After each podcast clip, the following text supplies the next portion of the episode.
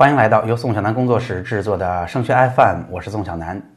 那今天呀，是我们二零二零春节之前的最后一期节目了。那今天的节目呢，主要是给大家收收尾，把大家在期末考试啊、复习期间呀啊，最近提出的一些跟寒假复习息息相关的问题，和大家在一月份的模拟填报当中。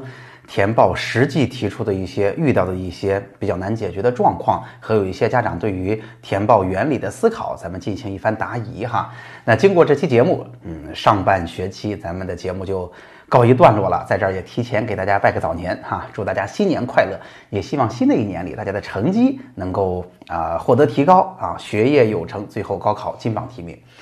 好，那么咱们直接就进入这些我精心筛选出的问题吧。前半部分是跟高三复习有关的，后半部分呢，当然就是跟啊咱们这一次模拟填报或者新高考当年的志愿填报相关的。我们赶快进入今天的节目哈。好，高考这边第一个问题，请教宋老师一个问题：孩子最近模考、英语听力考，再加上期末考，还有老师复习的节奏加快，把孩子考糊涂了，有点迷茫，每一课不知道该怎么学了，我应该呃如何与孩子交流？那。您问的是如何与孩子交流哈？我先说一说这个原因可能性。我觉得呢，其实在这儿有两个事儿值得去处理，一个事儿是。那我觉得，嗯，经过了一学期的复习，而且新高考呢，其实不像原来的高考那样，我们那么确定啊。虽然我说新高考它是乱战，可能有机会，但是它不那么确定。无论是从出题上，还是甚至大家都能够感觉到哈，咱们这一次全省的统计模拟考试也好，这一次模拟填报也好，都非常的混乱。所以啊，同学们混乱也很正常。但是我想说的第一点是什么呢？是既既然到了寒假，我提醒大家要敢休息。啊，这是什么意思？很多同学都跟我说，哎呀，我现在非常的崩溃，我现在啊非常的累，我已经学不动了，我到了平台期，但是我不敢歇，我一天都不敢歇。我最近几天哈，不瞒大家说，之所以最近的节目稍微拖了一点时间，就是上一周我几乎被安排了满满当当的咨询，天天都是满满的啊，同学们基本上都是高考复习来问问题的。那我遇到的真实状况就是，同学们不敢休息，而且甚至有的同学都快崩溃了。见了我，其实啊，尤其是父母不在身边，我们单独聊的时候，都会哇哇哭。为什么？就是压力太大，身体太疲惫了。毕竟高三它啊，就是一个这样高强度的复习过程。我们毕竟是大活人，我们不是机器。所以我一直都说，你不敢休息，你就一定弄不好哈。一定在班里那个天天努力学习、课间都不休息啊，天天都点灯熬油的人，他一定成绩不是好的那个。所以我提醒您，在寒假里边该歇还是要歇一歇的哈。嗯，这个是第一个我想说的。第二个就是，那如果孩子现在不知道应该怎么办呢？我之前给大家说过，要看孩子的成绩啊，或者他每个学科具体的位置。第一轮复习结束，现在是这个时间节点。如果是没听懂，现在就应该去补课，从复习听不懂到学科能听懂，这是针对瘸腿课的。如果有一些科成绩还不错，就从听得懂到啊努力的去刷一刷题。当然，这个不是说特别大量的刷，能让听懂的这些知识呢能够落实到题目上。那在这个基础之上，我之前给大家说了，要去整理知识结构。寒假是最好的时机，因为一轮复习过了，基本上就没有这个机会了。所以寒假是整理。某些掌握的还不错、知识已经听懂了的学科，这些呃科目去整理知识结构最好的时候。那当然也提醒大家，整理知识结构的时候一定要一定要省时间啊，投机取巧。如果这个学科我已经很熟了啊，我即便就是不整理知识结构，我基本上这个题也能做出来，那就不整理了。啊，如果我基本上之前没太整理过，我不想自己去写了，那我就去借整理的好的同学的笔记，或者说去找一个非常优秀的老师啊，他可能是教研里很厉害的，他甚至是你们学校的教研组组长，去看看他的备课的课纲，说不定也很有帮助。所以啊，这是我想说的第二点。那当然，我多说一句，您问的是如何与孩子交流。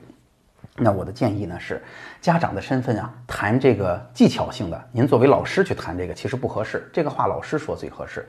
所以呢，我建议您的做法就是把我答的疑给孩子听一下。或者说，嗯，如果您想听一个稍微完整的东西，咱们之前的直播也好，节目也好，都给大家说的非常清楚。您给孩子听一下，然后我们可以问问孩子，那你觉得压力大吗？你觉得是不是需要休息了？你觉得疲惫吗？就是父母还是做感情的沟通，而不是做技巧的沟通。我相信可能会是一个比较好的结果。寒假已经到了，您可以跟孩子交流交流，试一试哈。好，下一个问题，宋老师您好，这两天一直听您的课啊，孩子今年高考啊，家属已经联系了，准备报一对一的志愿。那孩子数学比较弱，模考只考了八十八。他说一考数学就慌，啊，特别是听别的同学翻卷子，很快就慌张紧张，啊，想跟他请一对一的辅导老师，嗯，有点抵触。目前只是听网课，效果不理想。这种考场心慌应该怎么解决？那上一周我见了一个同学，我不确定咱们就是同一个人嘛？哈，我说一说。那我要告诉您的是，其实啊，我认为孩子现在的情况有这么几种可能啊。最大的可能呢，不是说现在已经非常慌了，而是最大的可能是这一科已经把我们学的。没有信心了啊！大家看哈，这个孩子的几个反应，一个是其实这次考试只考了八十八分，同学翻卷子他就心慌，这说明什么呢？说明他在乎这个考试，他想取得更好的成绩。以及呢，只是听网课，呃，没有见效啊，其他的他也很抵触，这是因为什么呢？说明孩子肯定之前试过上课外辅导班，但是他发现效果不一定特别好，所以啊，现在能用的方法可能他都用尽了，所以他很迷茫，他很纠结。这样就导致他对这个学科越是想拿到成绩，越拿不到成绩。那在上一周的实际咨询当中，哈，我不是很对得上您这个人。我给您举这个实际咨询当中的例子。这位同学问我说：“嗯，我也是，我觉得呃，同学翻卷子对我影响很大，以及呢，嗯，我觉得在考场上啊遇到这一科，我也是心慌的。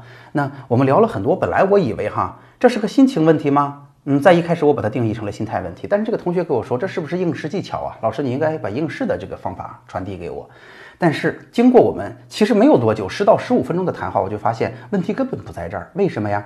是这个同学在这个学科里边付出了特别多，他已经没有办法了。他觉得我的学习，呃，该刷的题也刷了，然后但是知识量特别大，我刷了也不一定会做。然后我整理的错题的量也很大，整理错题也不意味着也不意味着未来成绩的提高。这个是为什么？我之前在我给大家讲学习方法里边已经讲过了，对吧？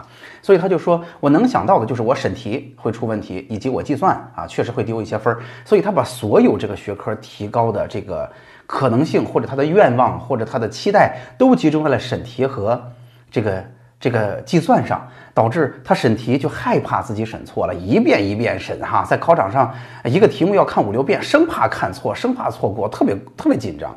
他写的时候呢，计算也是每一个算算完了数都回来再检查一遍，每一个都再回来检查一遍，因为他自己的话都非常神经质了。那同学翻卷子，他就觉得很紧张。那这说明啊，他其实想提高他，他把孩子已经把自己能想到的，甚至老师讲过的方法都用尽了。但是，之所以我给大家讲学习方法，我认为是很有意义的，就是太多同学其实没想明白。我给大家再打这个比方，这是个黑盒子，孩子们上课认真听讲，下课完成作业，努力的整理笔记、整理错题啊，这些都做了，然后做了这些事儿啊，来到这个成绩为什么提高这个黑盒子里，最后出来的成绩不是提高。啊，这个中间到底发生了什么？他没有想清楚。我给大家讲的学习方法就是把中间这个过程讲清楚了，导致我们到底做什么事儿有用，做什么事儿应该怎么做，做到什么程度是有意义的，最后就能提高成绩。当我把这个事儿给他说清楚之后，他就淡定了。他说：“其实心情可能都不是问题。如果我真的一次两次成绩提高了，提高五到十分，我现在自己也知道，嗯，问题应该就在这儿。毕竟。”他被这个事儿困扰很久了，虽然不知道答案，但是他对这个问题已经有一定的理解了。当我把这个问题讲给他听的时候啊，他就听懂了啊，我都看到他两眼放光。所以，呃，也提醒您哈，我一方面分析了您的问题，一方面举了这个实际的例子。我认为啊，嗯，这个问题的定位其实不好说啊，我们还是要精准定位之后再跟孩子一起解决。您可以对号入座一下，看看我讲的这么几种情况，哪一种是您孩子的实际情况啊？好，下面宋老师您好，一直在听课跟您学习。孩子，女生，高三，选的是史化生，英语成绩平时一百三以上。可最近两次考试啊，都是做阅读题时，自己思路跟别人不一样，老是跑偏了，怕以后这样下去可怎么办？数学、化学偏差，孩子自己很灰心，加上模考成绩不理想，有点自暴自弃，希望能够指点迷津，万分感激。好嘞，您别客气哈，挨个说一说。首先，英语，大家有没有发现，现在英语成绩好的同学特别沾光啊？就是如果你的英语成绩特别好，现在其实已经可以不那么认。认真的复习了是吧？就是不不专门花时间吧，可能老师复习啊，包括做卷子，咱们还得认真做。因为英语是一个可以吃老本的学科哈。如果英语你的成绩很好，你在高三是很沾光的，能省下很多时间。那在这儿啊，我看到就是最近两次做阅读，呃，思路跟别人不一样。我觉得呀，这个呃原因找得很特殊。那我来给您归结一下，您对号入座一下哈。如果比如说这两个题目啊出的两次阅读的题目出的就是有点模棱两可。读起来就是有歧义的啊，读起来就是有歧义的。如果是这样，我们答错了题哈，我要告诉您，就让他错吧这跟我们以后的考试没有任何关系，不用做任何的分析。为什么呀？他出题就是有质量高低之分啊。如果读起来确实老师讲卷子都说他给同学们造成了误解，那你有什么好考虑的？未来卷子又不会这么出，尤其是高考试卷的质量比较高就没有问题啊。所以如果是这种情况，千万不要把它变成个事儿哈，本来根本就不是事儿哈。关关键专门拿出来说，因为它是一次重要考试，我就专门把它说成个事儿，千万不要这么做。第二，说实话，我认为。更大的可能性是原因根本不在这儿，到底怎么错了啊？就是这个读题的时候思路跟别人不一样，这通常是一个典型的不好的分析，嗯，丢分的原因啊。到底是比如说哈，可能真的是我们这一次遇到了一些生疏的单词啊。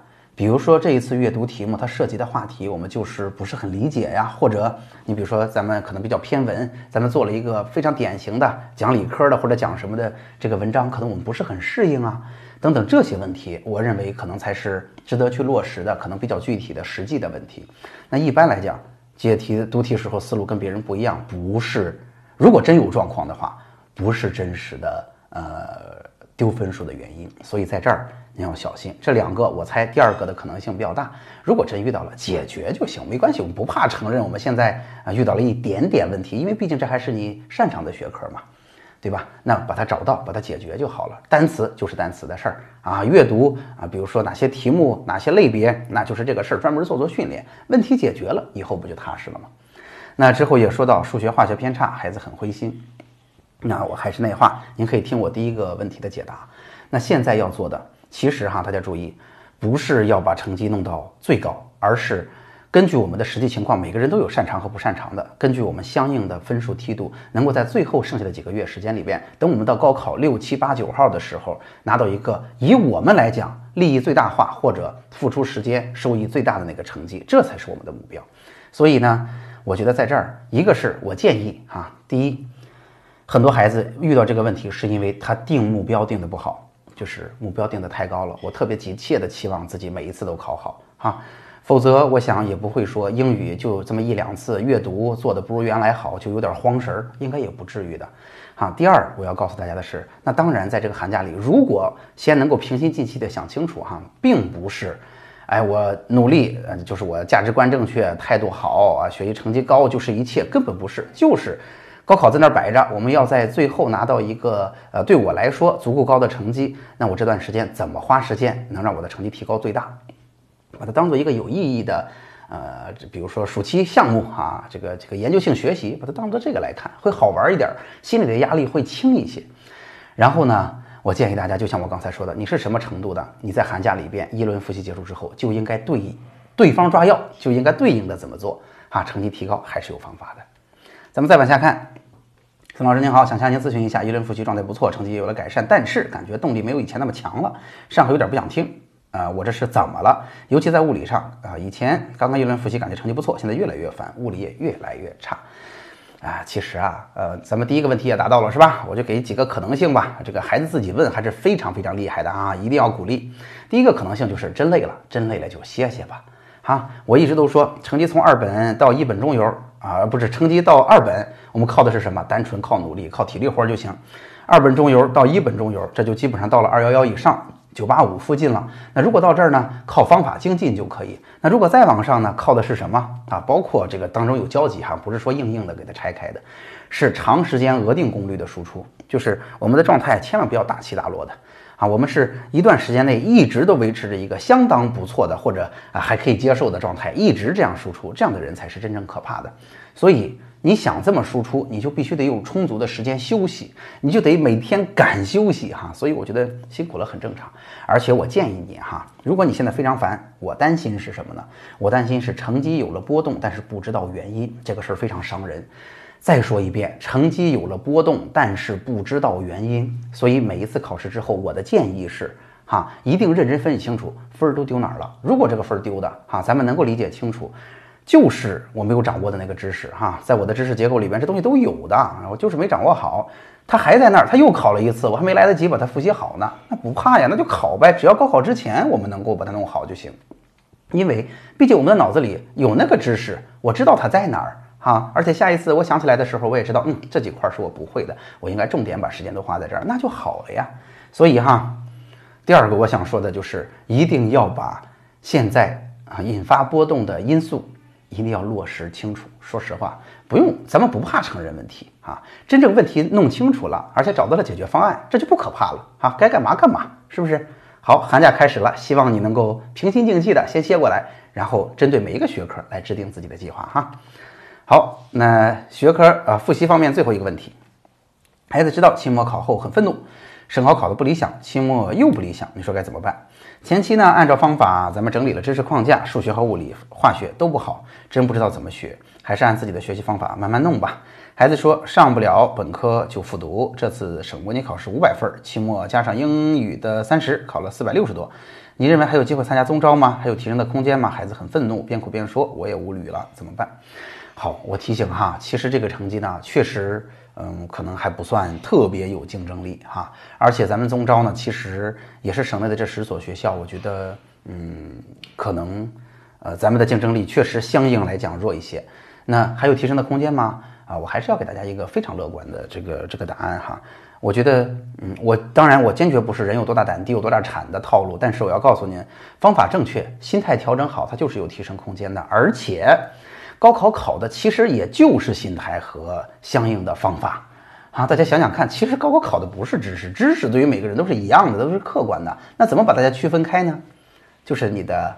心态，你学习的状态怎么样？以及你有没有靠谱的方法啊？当然还有天赋，这个我们努力了也没有用，所以我一直都不太提它。好，那您应该怎么办呢？边哭边说。我要提醒您，家长适合做的是什么呀？家长适合做的并不是传授学习方法。虽然我经常给大家说，大家也愿意听，我都是一直在建议大家可以把我讲的东西直接给孩子看，而不是我说家长您帮我复述一下，是吧？为什么是这样？一方面，在实际的咨询当中，我会发现，家长们即便认真的听过我说，您再用出来都不一样了啊。孩子啊，一般来讲，他坐到我面前的时候，他都我都发现，嗯，他其实接受的不太好。我有的时候在跟他重新用这个方法分析的时候，他才会发现，哦，原来这个方法是这样的，我这回才终于听懂了啊。所以呢，嗯，我觉得家长啊，更多的就是扮演好家长就行了。那你很愤怒，我理解，你说说你到底有多愤怒？啊，哪些学科让你觉得特别委屈了，付出了特别多没有收获？我觉得你也特别惨，我给你信心，我觉得嗯，咱们应该还有机会，对吧？家长最适合的是什么？是处理心情，处理心情。第二个就是，我一直给大家说，对于不同的学科，在不同的分数段，其实他提分的方法是不一样的。我相信哈，如果在四百六十多分、五百来分的话，那可能有一些学科对于我们来说，还真的有点瘸腿儿。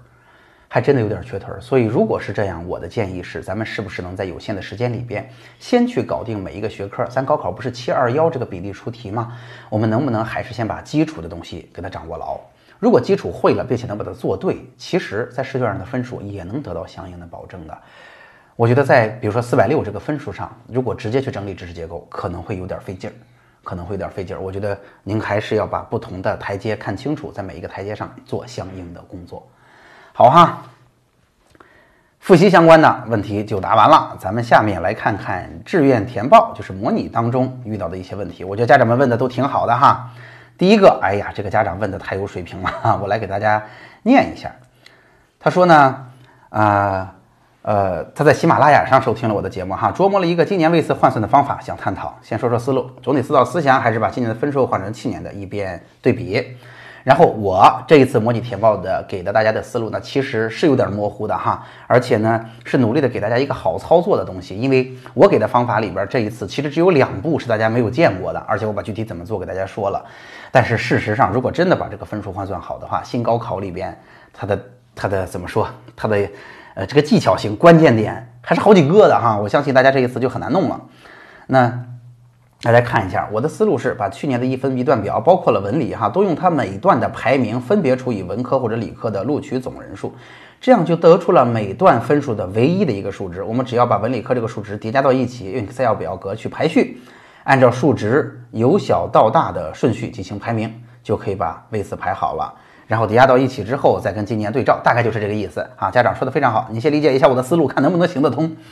好，我一看我就理解您的意思了哈。大家还记得吗？我在呃前一个周四啊，不是上一周了，前一周的周四给大家直播了怎么去做模拟的志愿填报。但周五的节目其实我就说了您说的这个事儿，我说我给大家的方法只用了理科，对不对？没有把文理合在一起。其实合在一起是可以的，而且合在一起理理论上应该更准确，对不对？当然志愿是报出来的哈，大家的想法可能会有所不同的，但是理论上会更准确的。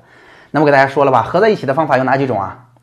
一种就是这个家长说的，我们把文理啊按照相应的百分比例进行对照。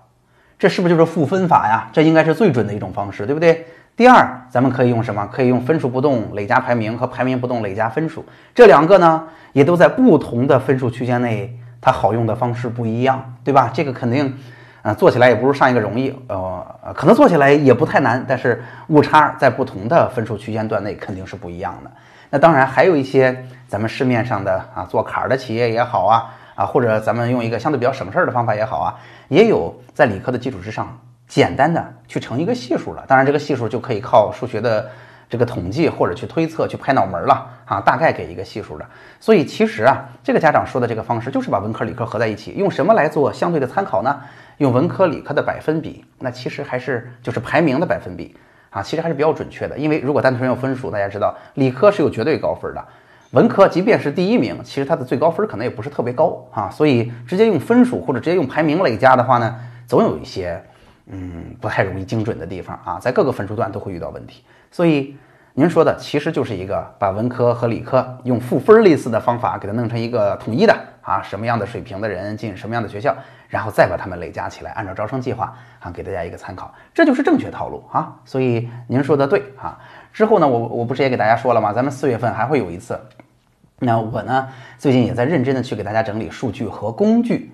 那如果可以的话，咱们之后把这些数据工具整理好了，我会给大家看哈。我相信哈，针对大家来说，最重要的呀，其实是有一个好用的工具直接用就行了，您就不用变成专家，像我一样哈，从头到尾自从头到尾自己整理数据了，好不好？好，咱们再看下一个问题，宋老师您好，物理下面的名字是总分在选科物理下面的排名，你可以按照这个呃排名填志愿吧，尤其是县物理的专业。好，那我说一下哈，其实啊，这个事儿还真的是值得统计一下。但是呢，这一次模拟填报，嗯，其实因为时间比较赶，同时招生计划到底是不是一个最终真实的招生计划，那并不太知道，导致呢，其实这一次的数据呢，我是期待大家啊都报完，招考院也投完，我们再把这个数据做一轮认真的分析。哈，因为这一轮的数据毕竟它有相当程度是模拟的成分在，毕竟有一些并不是真实的招生计划的数据。但是您这个思路啊是值得考虑的，什么意思？就是如果有一科啊它是特别特殊的，比如说是物理，那选的人呃多了还是少了？那不同的分数段上，那原来啊要物理的这个专业多了还是少了？就相当于人数的供给，就是选物理的人在不同分数段上和专业。他需要物理的人啊，他到底有多少招生计划？他在不同的分数段上到底是不是匹配的？这其实是一个非常关键的问题。如果在一个分数区间之内，这个学生少，但是招生计划多，那是不是这些学生就能去一个更好的地方？如果学生多，招生计划少，是不是到最后学生可能报的就更痛苦？您说的是对的，而且您为什么举物理？我非常容易理解，因为物理这个学科是。最可能出现这个状况的，对吧？但是我也得说，这个状况在浙江其实出现过，而且浙江的老师一般都会非常认真的分析这个事儿。但是在山东具体是什么样，咱们还是得看后续的情况来做分析。毕竟现在没有真实的招生计划。但是您提的非常好，这个事儿我会纳入我的考虑，我会给大家做这个分析的啊。好，再往下看。宋老师您好，请教一个问题：如果去年理科某一大学录取位次是一万名，今年不分文理，今年大概类似什么位次？好，再一个，因为这几个其实很像哈。好，那我说一下，其实呢，我给大家说了这个方法哈，因为今年啊，我们很难把位次弄得特别精确，但事实上现在看来比较容易算分的方法就是之前那个家长提的，咱们把文科和理科的招生计划给它累加在一起，但是怎么去对应它们呢？用相应的排名的百分比，哎，其实这个家长理解的还是比较正确的。那之后我还给大家做哈，那具体参照哪一个排名呢？那累加到这一块儿那个排名显然是最具参考价值的。那这一次呢，我只是让大家去参考理科了。那我在这儿多解释一句哈，那如果我们今年想要报志愿，您看您问的这个问题，我的理解是我们怎么能够报准呗？我觉得有两个哈，今年其实报准，我认为应该不是特别困难。啊，一个当然就是把文科、理科累加，啊，累加起来应该是相对比较准的一种方式啊，相对于直接用理科来讲比较准。同时呢，我觉得还有一个特别值得关注的，就是我们有九十六个呃志愿，这个特别关键哈。就是我即便啊这边我算的准一点不准一点，但是这边呢，我其实是有九十六个可以填的非常密集。那用我这个看到的有一个非常好的说法，叫地毯式轰炸。我把这些都填的非常密集，高高低低，其实拉开了没有太多。因为大家想想看，九十六个，一个拉开一分，也拉开了九十六分呢。是不是？那已经拉开的非常大了。那让我们落进去，并且损失不太多的分数，应该不会特别困难，哈。所以我觉得一方面是有一个合呃合理的、靠谱的预测成绩的方式，啊，但是预测成绩呢，啊，还是那话，咱毕竟是新高考的一年，大家的思维还在转变，预测了也不一定就那么准。现在看来比较准的，啊，是文理加起来，而且用排名相对应的啊百分比的位置把大家对应起来。然后我建议您用地毯式排布的方式来缩小我们高考填报志愿真正损失的分数。好，下一个问题，朱老师您好，请教一下，学生模拟成绩出来了，选科化学、历史、政治，那填报志愿的话是看原来的位次是与理科位次比还是文科位次比呢？大家看，其实这样的问题问了好几个，在这呃选的是偏文的，那参考是文科的位次还是理科的位次呢？然后大家看，是不是应该文加理力求招生人数的总和啊？到底是参考理科还是文科呢？我先告诉大家哈，其实在这一次模拟填报当中，我要说清楚的是，我们参考的是理科。你哪怕报的是个文科，那我们参考的也是理科。再想想看，是不是？因为今年是文科理科合在一起的呀。那理科只是呃，其实理论上就像刚才解释的，我应该把文科和理科加在一起去算就好了。那但是哈，我这一次建议大家只用理科，是因为只用理科相对比较简单啊，它简单易行，毕竟留给大家的时间不多。那未来我们会把它合在一起的。那如果单用理科的情况之下，即便你是文科，是不是也应该参考理科呀？因为他们俩加在一起应该更像理科呀。文科的招生计划相应的比较少啊，是不是这样的？好哈，那咱们再往下看，这下面的两个问题啊，其实是拉开多少梯度的问题。孩子六千多名啊。相当于去年理科是六百二十八哈，做了这个换算，那适当的提高的话呢，啊每个梯度拉开五到十分，冲的是不是应该到六百四左右？稳的是不是在六百一左右？哈，再看看里面的专业，这样做可以吗？答案是可以，但是我要告诉大家哈，今年新高考嘛。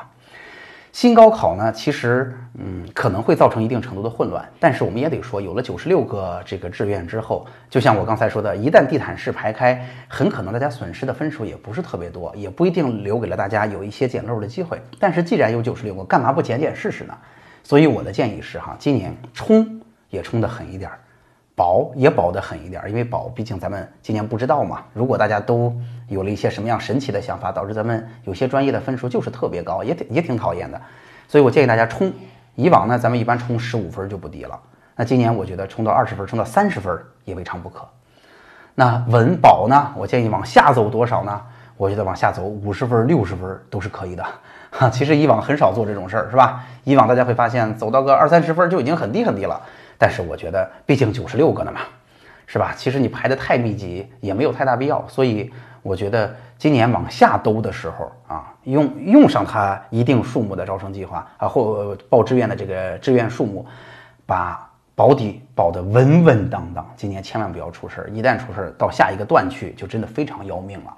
所以，嗯，我建议这么做，好不好？好，另外一个家长其实也是问的相同的问题啊，孩子选的理化生。如果限制呃物理啊、化学、生物啊，跟二零一九年相比，是不是成绩低一点的也可以试一试？是的啊，大胆往前冲，前面冲个三十，后边兜个五六十，这怎么着都稳当了，是吧？好，最后一个哈，呃，宋老师你好，济宁的孩子上高一啊，非常有用。那孩子对心理学感兴趣，请问心理学高考的热度如何？目前三加三的状况之下啊，心理学专业对选科有什么要求？那选科的要求啊，其实是非常明确的，可以查的。大家可以来到山东省教育招生考试院，然后它在整个页面的下半半有一个叫做“二零二零年你在山东招生普通高校专业（括号专业类）啊选考科目的要求”。那您想问心理学，我就给您看了看山东师范大学呗，这是一个比较典型的心理学好的学校。我去搜到了它，然后找到它的心理学类哈，它上面的要求是三门科目考生选考其中的一科即可报考。啊，至少对于今年的高三毕业生是这样的。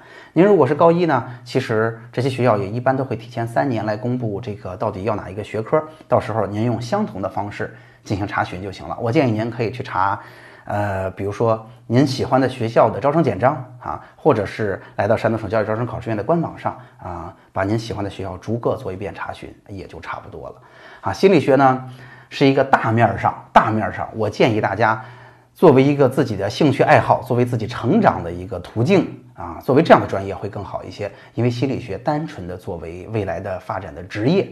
可能并没有大家想象的那么好。那当然，如果我自身就特别喜欢、特别喜爱，我从小就想投入它，我这辈子就要干这个事儿，我非常清楚。那当然另当别论。那就您可以跟着自己的预期，跟着自己的想法，跟着自己的爱好去选择专业。好，那总结一下今天的内容吧。今天呀，在啊新年之前，我把。最近大家根据呃总复习呃总复习一轮结束，寒假即将开始提出的实际的问题和大家在模拟填报当中提出的一些很典型的好问题，都给大家进行了整理，并且给大家做了解答。我相信这期节目时间也不短哈。那希望这样的解答能给在寒假中的您跟寒假中的孩子有一点小小的帮助。那今天的节目就到这儿了啊，上半学期的节目这也是最后一期了，那还是在这儿给大家。拜年了，希望大家在新的一年里边学业有成，高考金榜题名。好，那我们明年再见了，我们下期见。